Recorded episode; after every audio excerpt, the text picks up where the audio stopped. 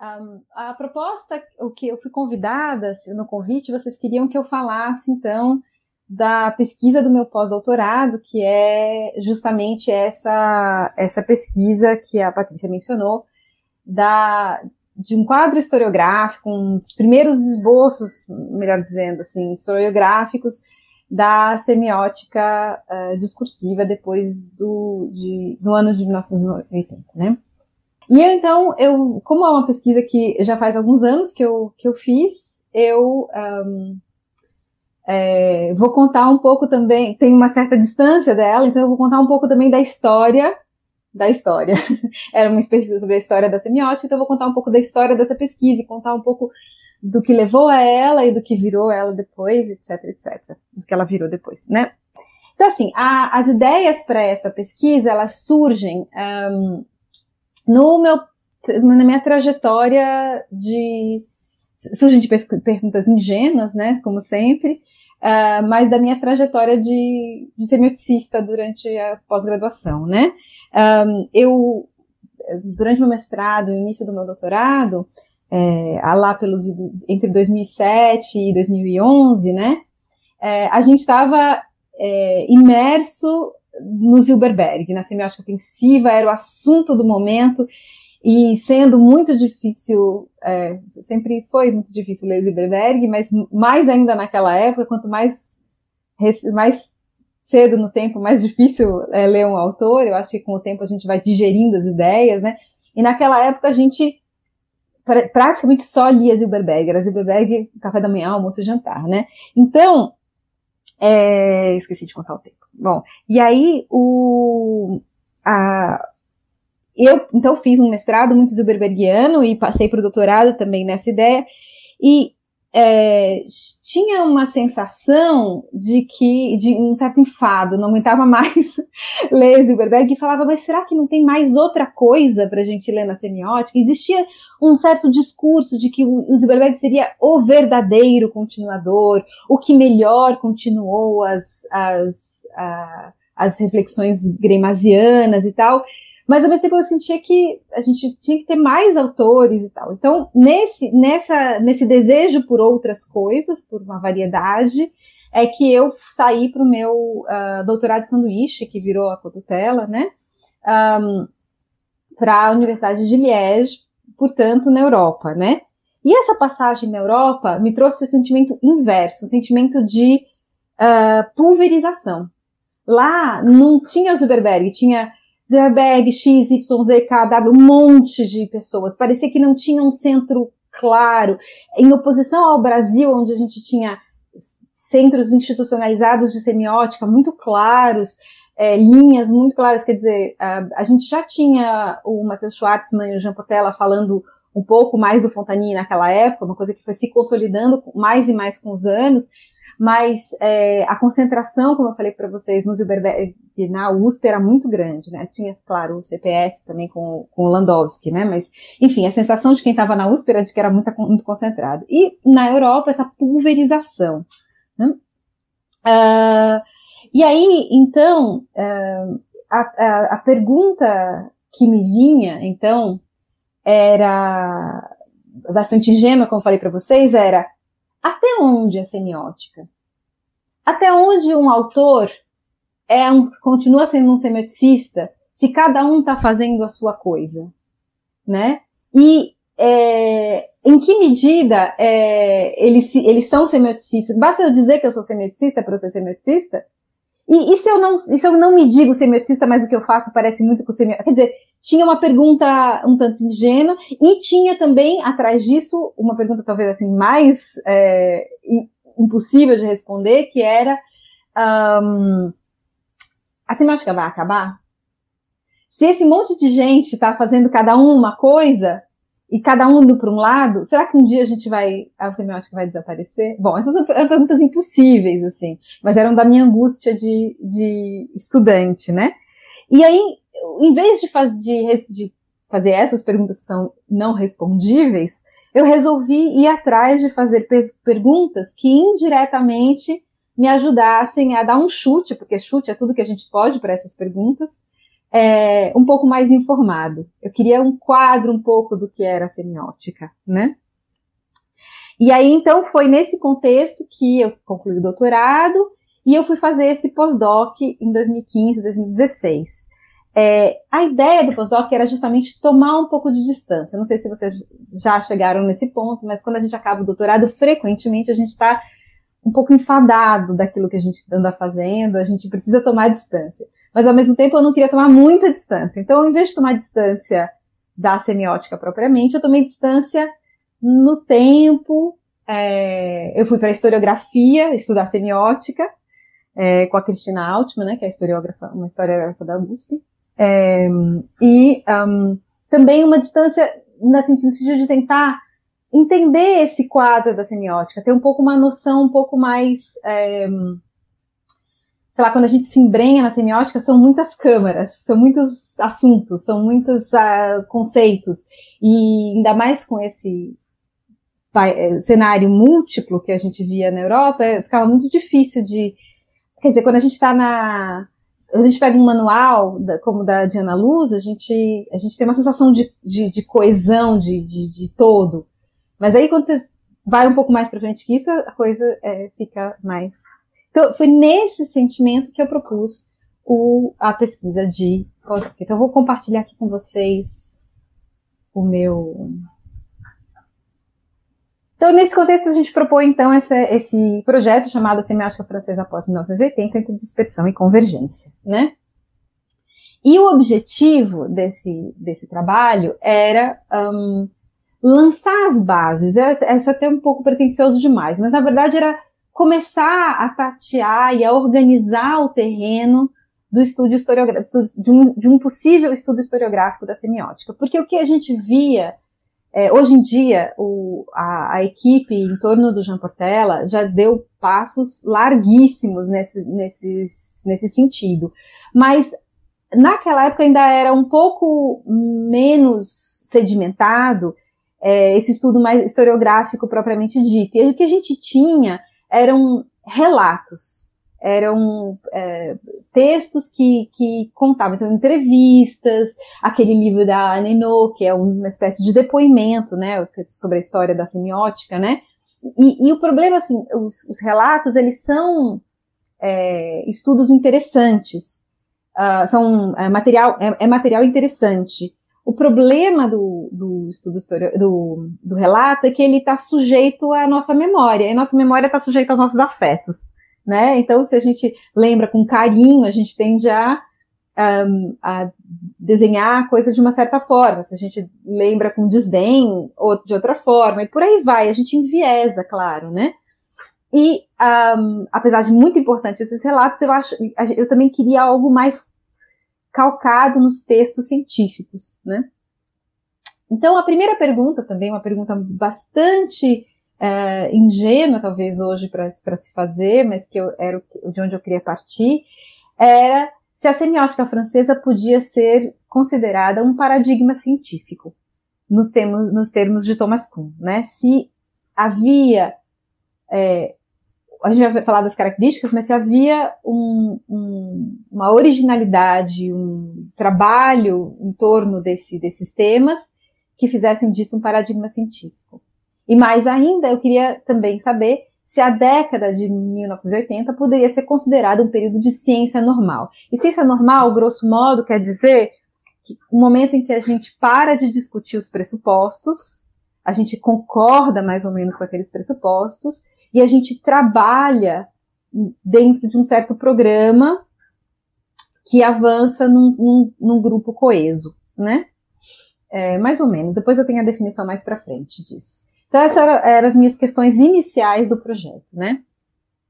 A gente tinha alguns elementos historiográficos que sugeriam que uh, a semiótica seria de fato um paradigma, uh, um paradigma científico, né?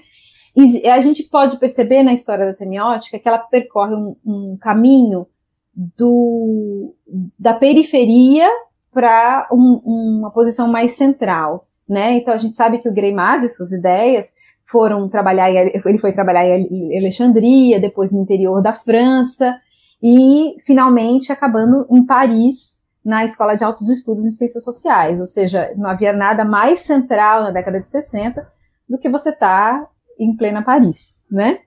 Então ele faz esse percurso periférico progressivamente mais central.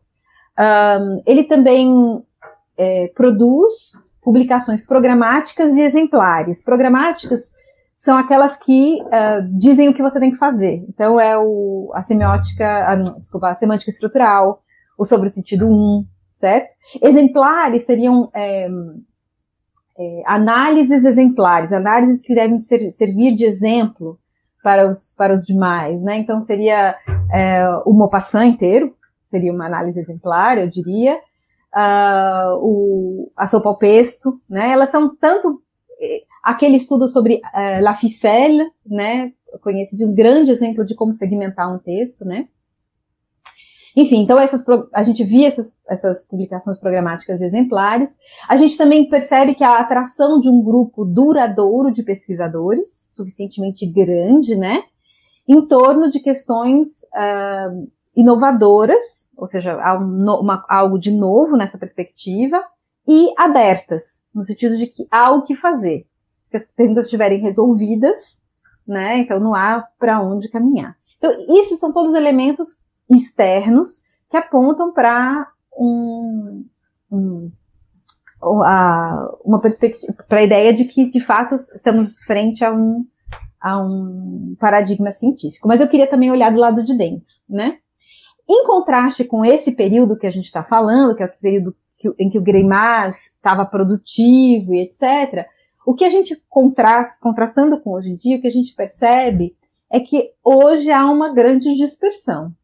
A gente tem uma multiplicação de grupos na Europa e no mundo. A gente vê que, é, se vocês querem ter um, um, gostinho do que é isso, vocês podem abrir justamente as, a rubrica Crônicas na revista Signata ela é, lá vocês vão ter é, as, os relatos de atividades em semiótica ano a ano de, do Brasil, da França, de Luxemburgo, mas também do Irã, da China, dos Estados Unidos, ou seja, a gente consegue ter um panorama do, do espalhamento da, da, da semiótica, né?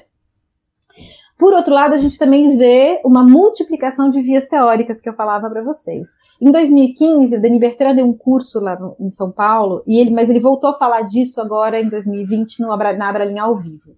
Nesse curso, ele mencionava, ele sintetizava as vias teóricas uh, da semiótica atual em cinco. Né? A semiótica tensiva do Zilberberg, a semiótica das instâncias enunciantes do Coquet, a semiótica da iconicidade, que agora ele chamou de estesia, do Bourdon, a sociossemiótica das interações, do um, Landowski, e a semiótica das práticas e formas de vida do, do, uh, do Fontaine. Então, a gente não teria mais uma, é, um, uma via né, principal, central, mas cinco, né?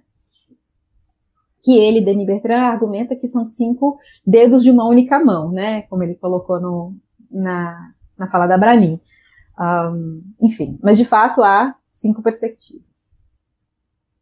Então a gente tinha uma hipótese, eh, a partir dessa, dessa observação, dessa diferença de momentos, assim, a, a, a hipótese era de uma transformação ou de uma dispersão uh, em, que tinha como eixo a figura do Greimas.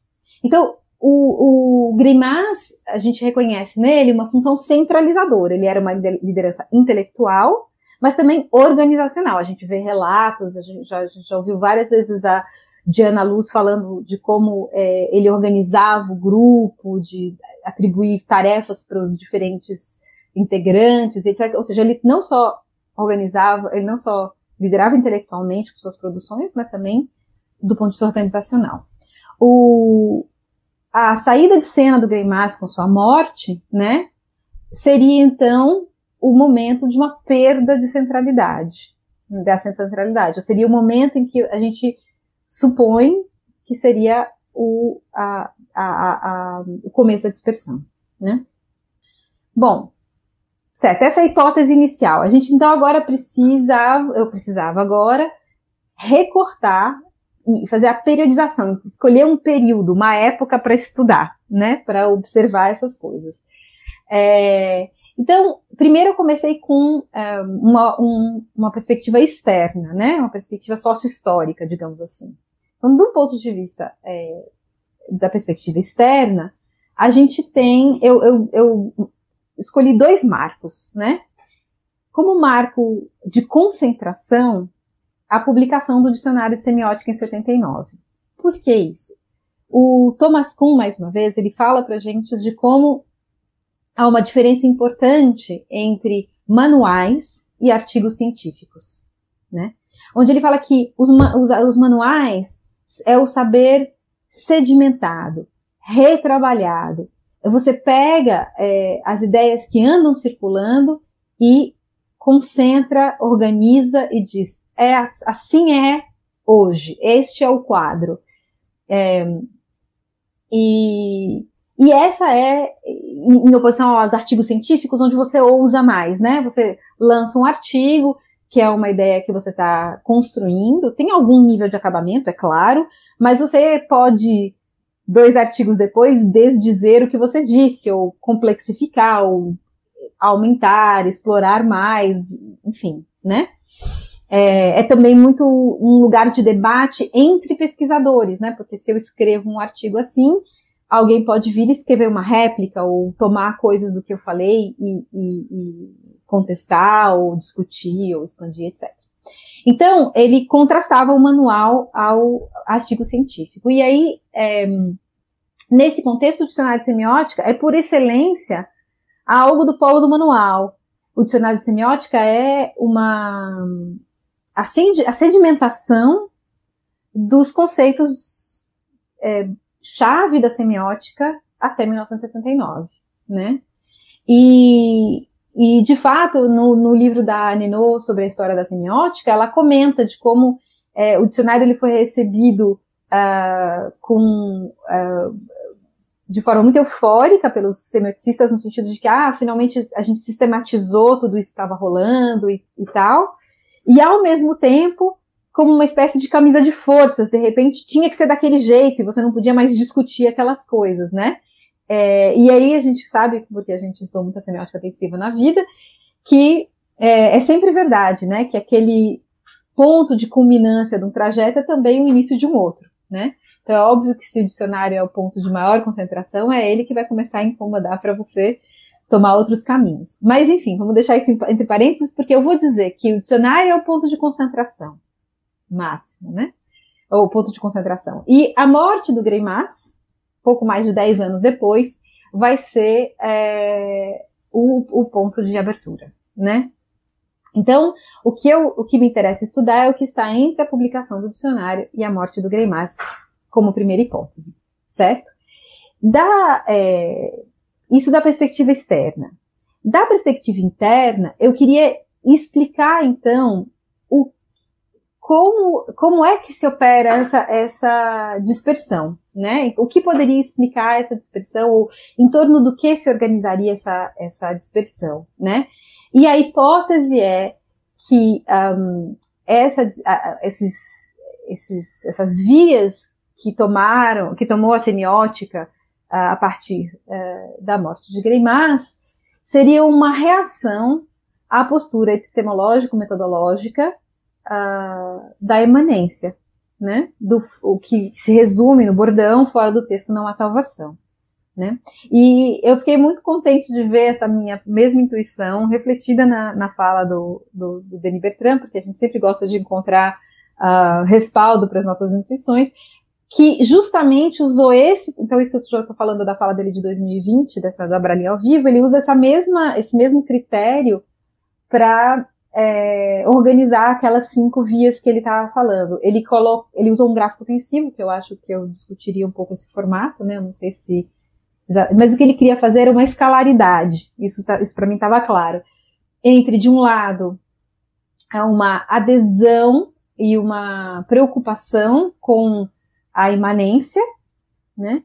E no outro polo, uma, é, como eu posso dizer, uma, é, uma maior é, tendência a, é, as questões fenomenológicas e da percepção. né? Então, nesse, nesse contínuo, digamos assim, nessa escalaridade, ele botava mais para o lado da imanência, a, a propostas como Fontani, a, das práticas, o Zilberberg na intensiva, e mais para o lado das, da, da, fenomenologia e da percepção, o Jean-François Bourdron com, com a iconicidade e um, acho que é o Landowski, o Coquet ele botou meio no meio, enfim. A gente pode discutir qual vai aonde, mas parece que o elemento norteador parece ter sido, de fato, uma reação ao, ao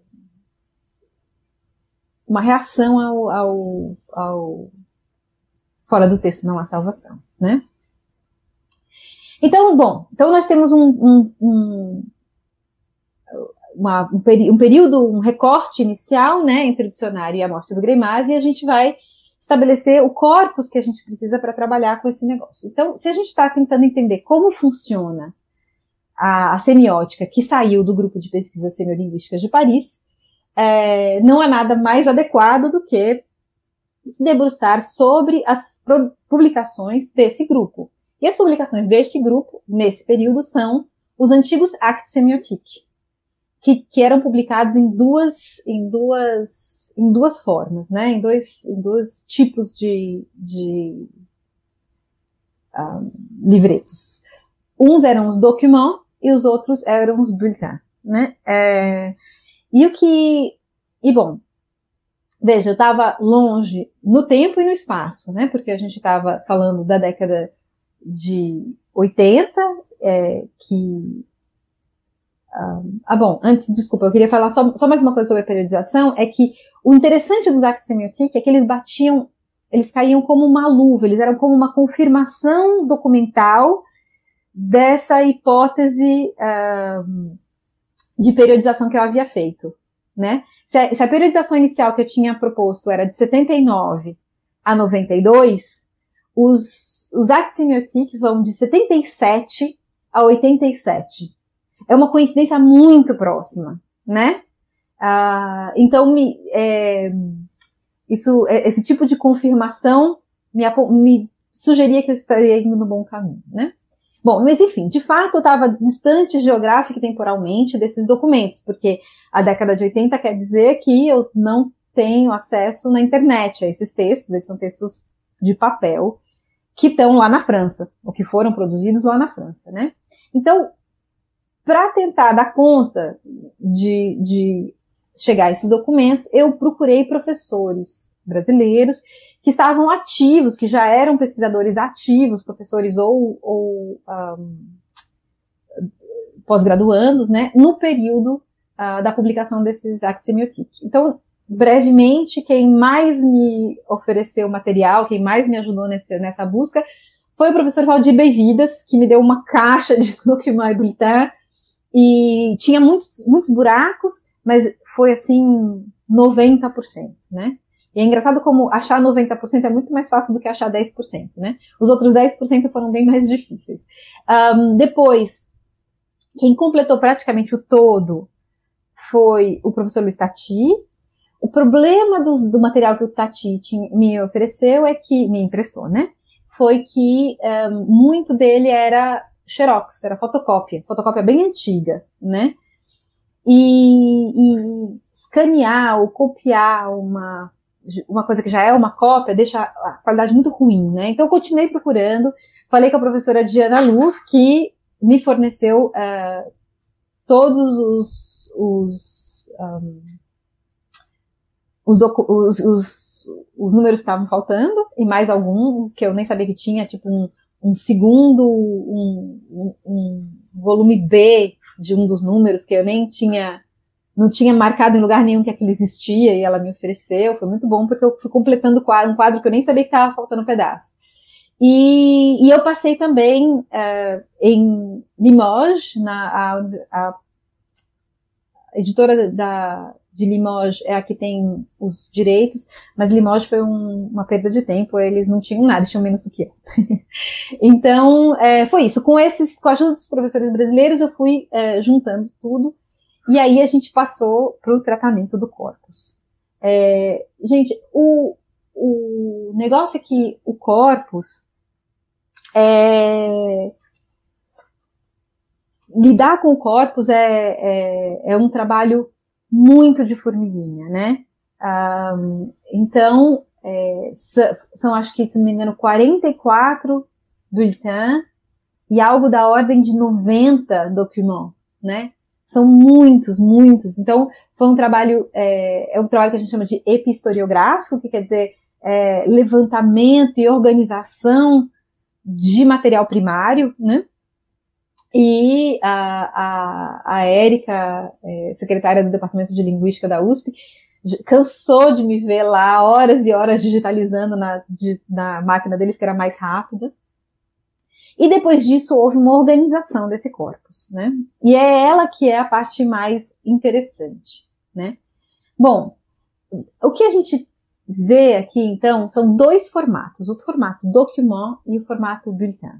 O formato document é uma série monográfica e, e de bastante constância na sua forma, né? A gente vai sempre ter é, um mesmo autor, um único autor por número, é, falando da, é, do, de, um te, de um tema seu, né? Ele é um, é, cada documento tem um artigo, né? Às vezes artigos bem longos, mas um artigo. E, e é sempre esse mesmo formato, é sempre um autor com o seu artigo, né?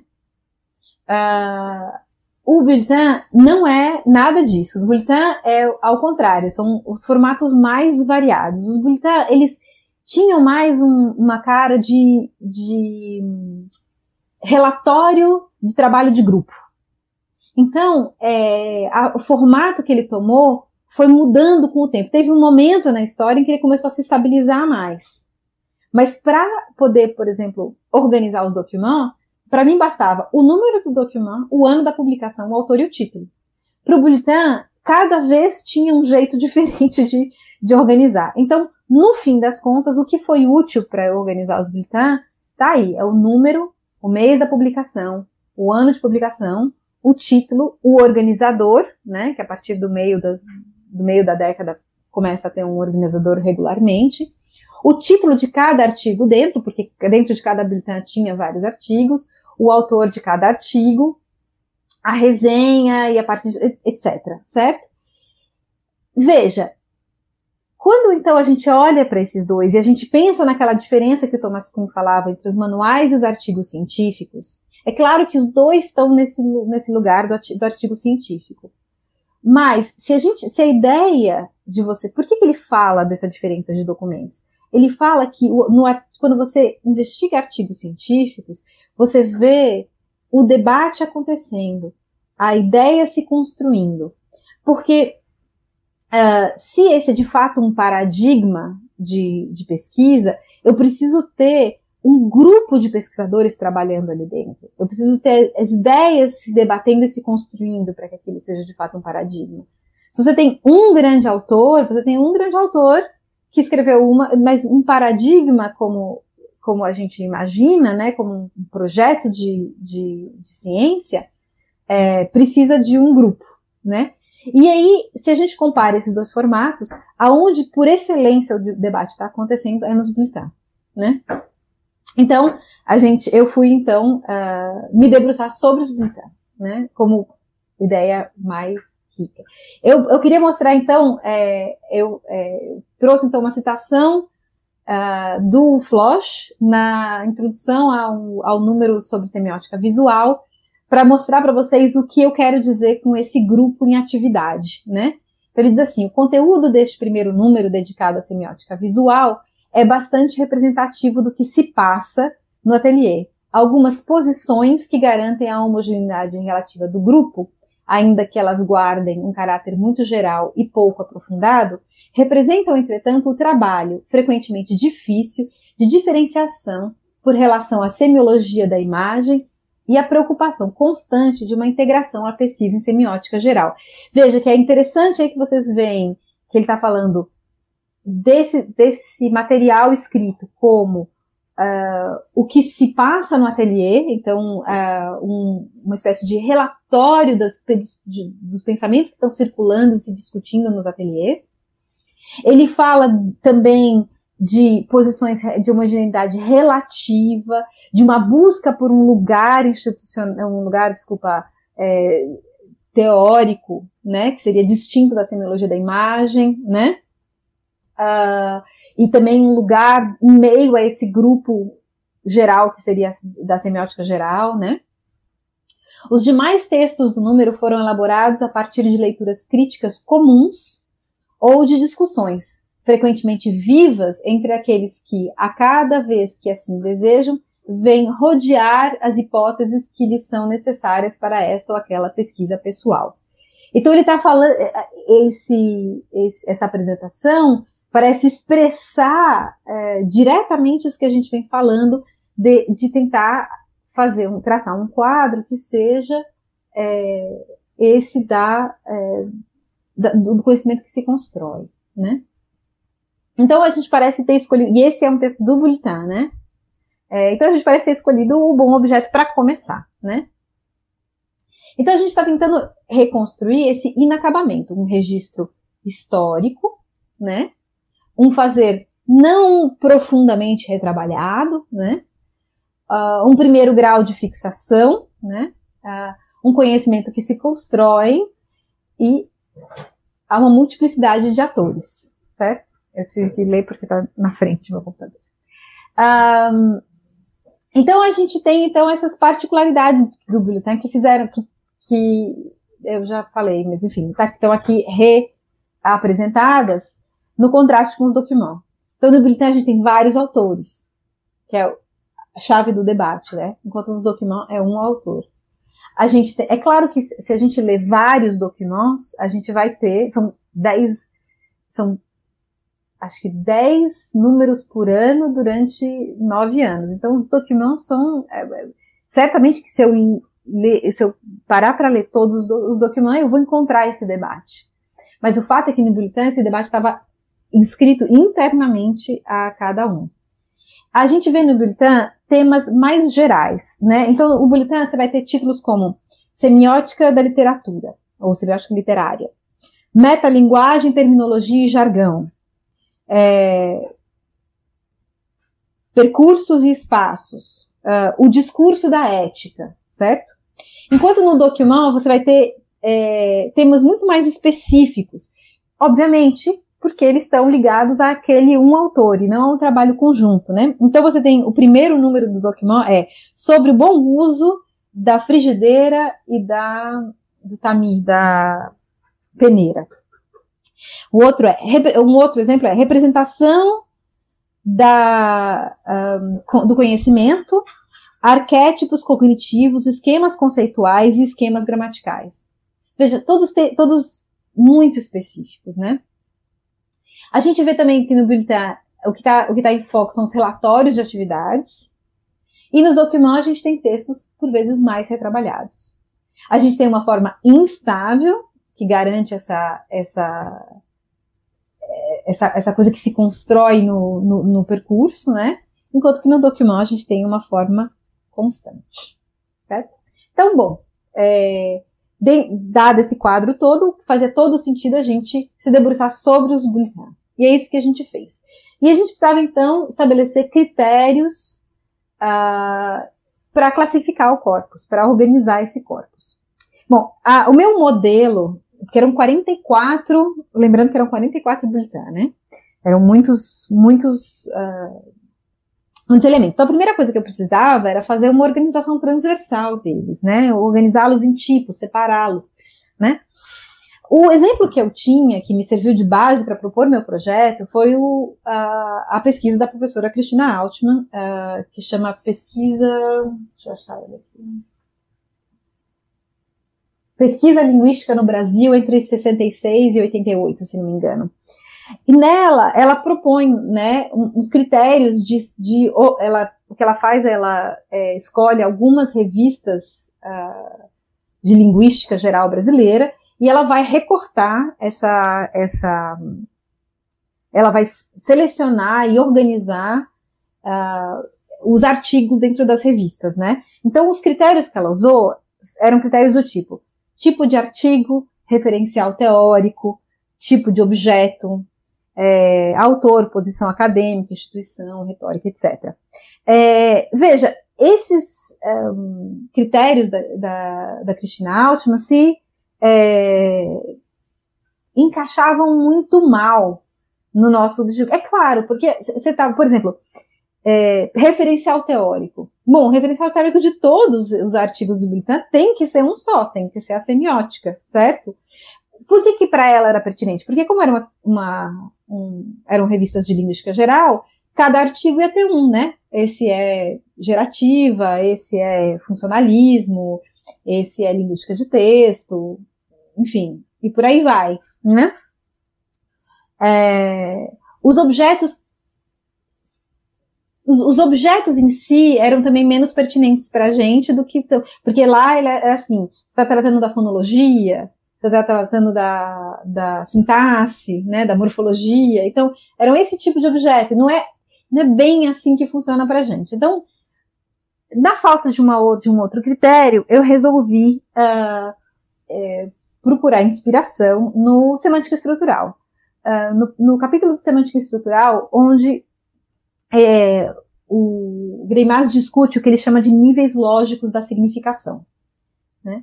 E aí eu tinha esses níveis que vocês estão vendo aí. Eu tenho nível, o nível da língua objeto, que seria a música em semiótica musical. Esse nível não era pertinente para a gente, porque eu não vou estar tá escrevendo música, é, né, é, tocando músicas ou compondo músicas, eu também não vou estar tá, é, escrevendo literatura, eu não vou estar, tá, né, eu, o que eu estou é analisando esses objetos. Então, a língua objeto propriamente não era pertinente.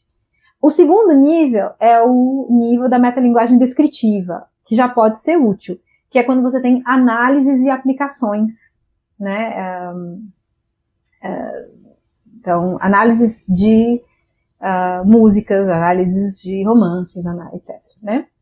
E aí você tem uh, o próximo nível é, seria o nível de, uh, da metalinguagem metodológica, onde se discute uma teoria. E aí nesse nível fazia sentido a gente separar é, esse nível em dois, esse, pelo, pelo primeiro, já tateando o corpus, fazia sentido separar ele em dois níveis. O nível da teoria geral uh, e o nível da teoria, uh, do que eu chamei de teoria de objeto, né?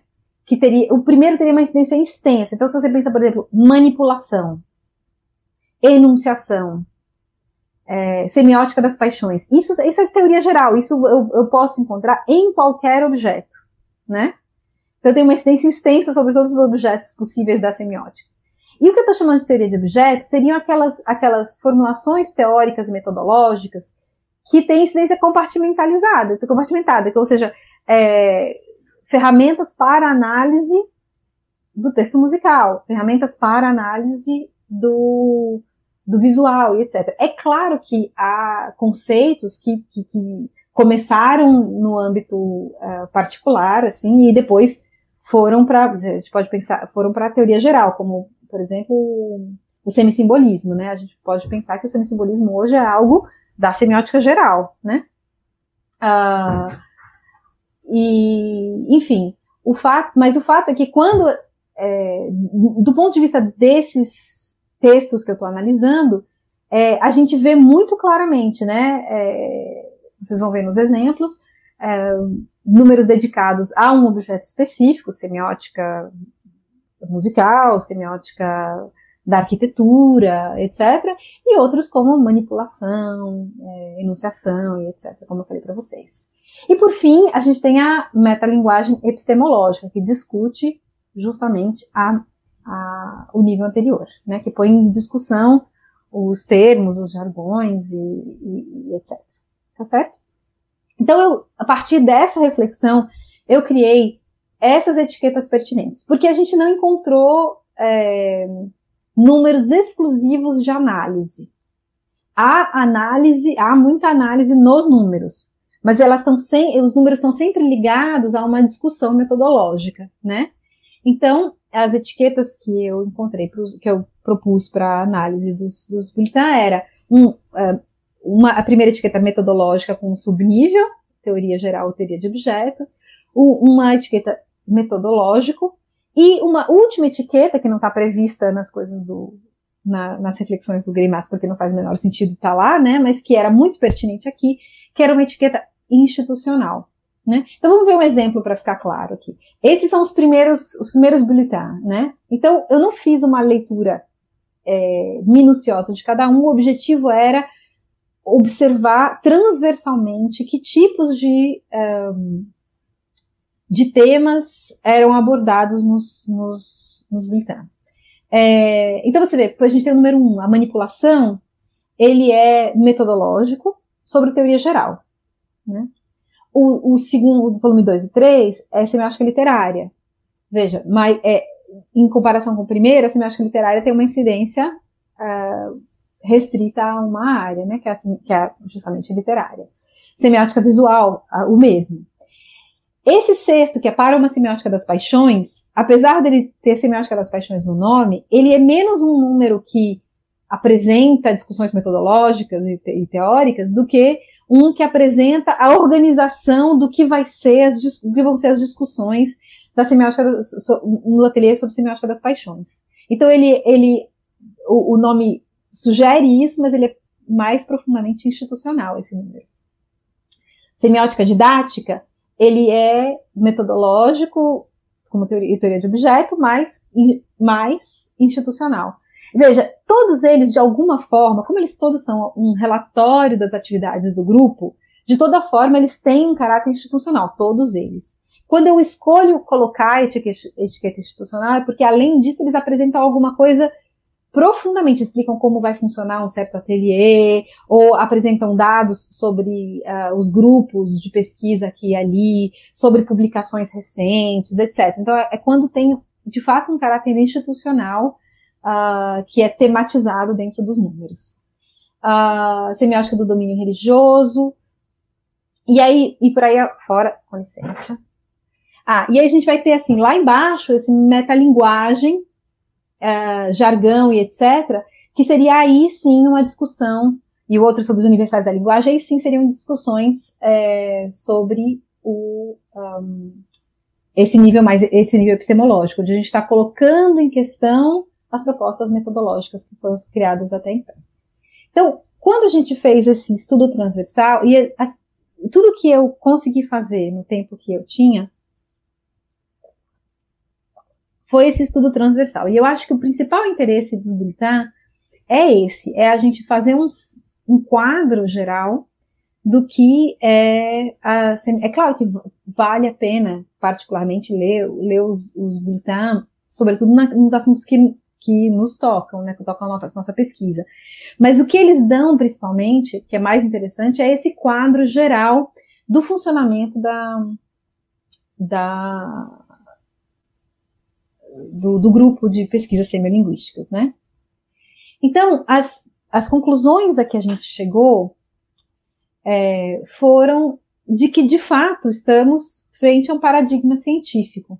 Porque os, o, o trabalho Assim, se a gente já tinha uma suspeita disso pelas coisas externas, a, a, o funcionamento do, do, do grupo atestado no, nos bulletins mostra para a gente que, de fato, estamos frente a realizações ou resultados científicos que, durante um certo tempo, o tempo da publicação desses bulletins, servi, serviram de modelo para uma comunidade de pesquisadores grandes. Então, além disso, dessas etiquetas que eu tenho, eu também organizei, como eu falei lá para vocês lá para cima, cada um, uh, dentro de cada um dos uh, quem foram os autores. Então a gente consegue ver pelos documentos os autores que são paraquedistas, digamos assim, aparecem uma ou duas vezes e desaparecem, daqueles que aparecem constantemente, todo ano tem alguma coisa dele ali, né?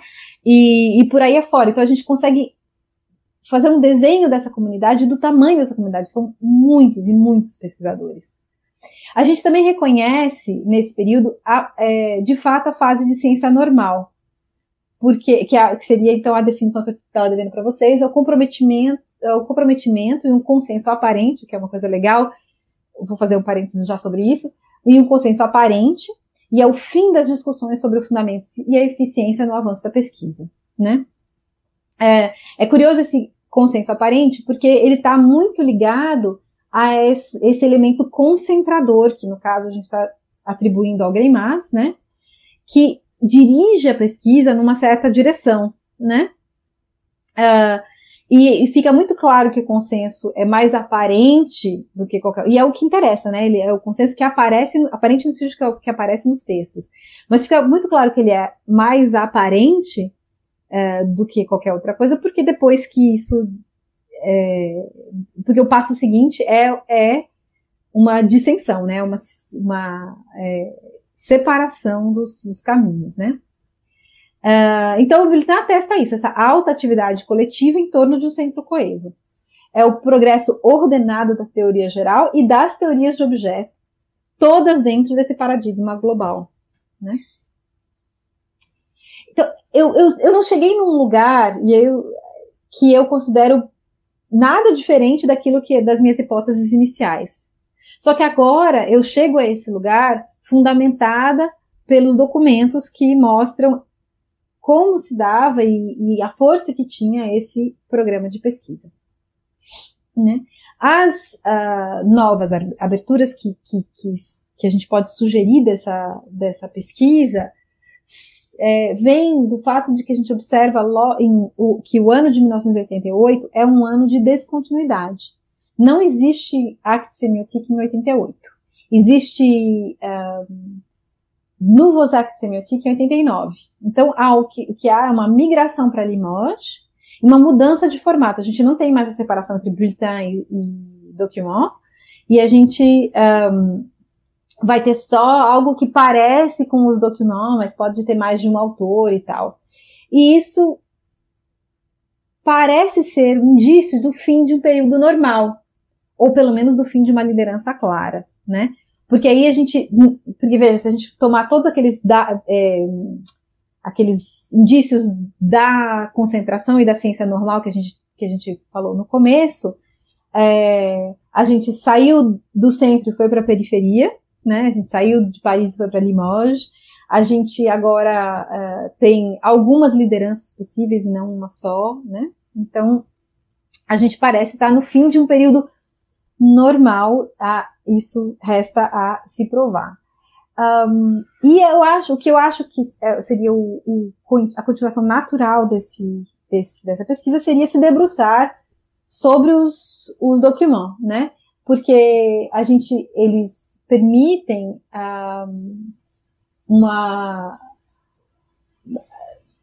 eu acho que eles atestam, como eles falam de, de, de trabalhos individuais de cada um do, autor, a gente consegue ter uma variabilidade temática muito grande, né? E a gente é, pode, então, a gente tem uma variabilidade muito grande e, uh, e a gente pode, talvez, encontrar nos bulletins a perspectiva de uh, retraçar esses caminhos que deram nas cinco vias de que fala Denis Bertrand, né?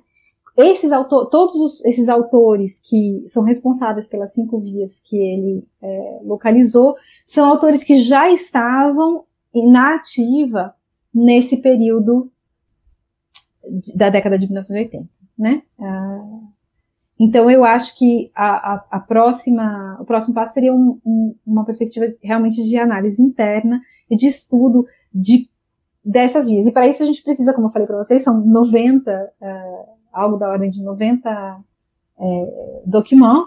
Então a gente precisaria pensar em como selecionar. Mais interessante do que selecionar, ah, vou ler as coisas do Bourdron, seria justamente vou ler, é, achar uma forma de selecionar quais são os, as, os temas que têm a ver com essa perspectiva da estesia ou da, da, da percepção e tal, e fazer esses estudos uh, históricos e traçar esse, esse panorama, tá certo?